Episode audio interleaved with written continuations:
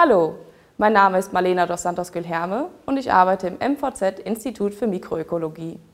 Wenn man sich mit den Bakterien beschäftigt, dann stößt man unweigerlich auch auf den Begriff des Mikrobioms.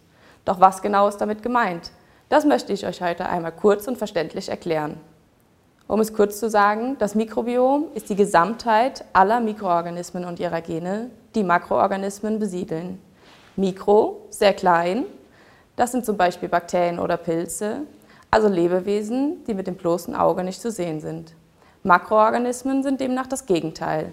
Große Organismen wie Menschen, Tiere oder Pflanzen. Das Mikrobiom ist bei jedem Menschen einzigartig und individuell. Dennoch gibt es Bereiche, in denen sich die Mikrobiome ähneln.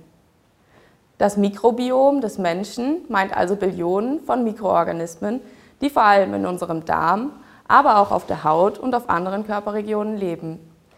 Forscher gehen davon aus, dass der Mensch zehnmal mehr Mikroben bewirtet, als er Körperzellen hat.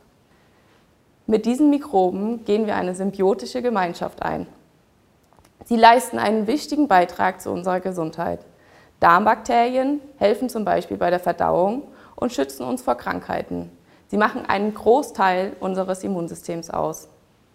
Im Gegenzug geben wir den Mikroben ein Zuhause und versorgen sie mit Nahrung. Das Mikrobiom ist wie ein tropischer Regenwald ein komplexes Ökosystem. Nur durch ein perfektes Zusammenspiel aller Organismen funktioniert es. Das bedeutet im Umkehrschluss aber auch, dass es ein empfindliches System ist. Krankheitserreger können die Oberhand gewinnen, wenn das Mikrobiom aus dem Gleichgewicht gerät. Das Mikrobiom kann durch verschiedene Faktoren beeinflusst werden. Ernährung, Medikamente oder Erkrankungen können Auslöser einer Disbalance sein. Ich hoffe, ich konnte euch den Begriff des Mikrobioms gut erklären. Bis dahin, bis zum nächsten Mal, eure Marlena vom MVZ.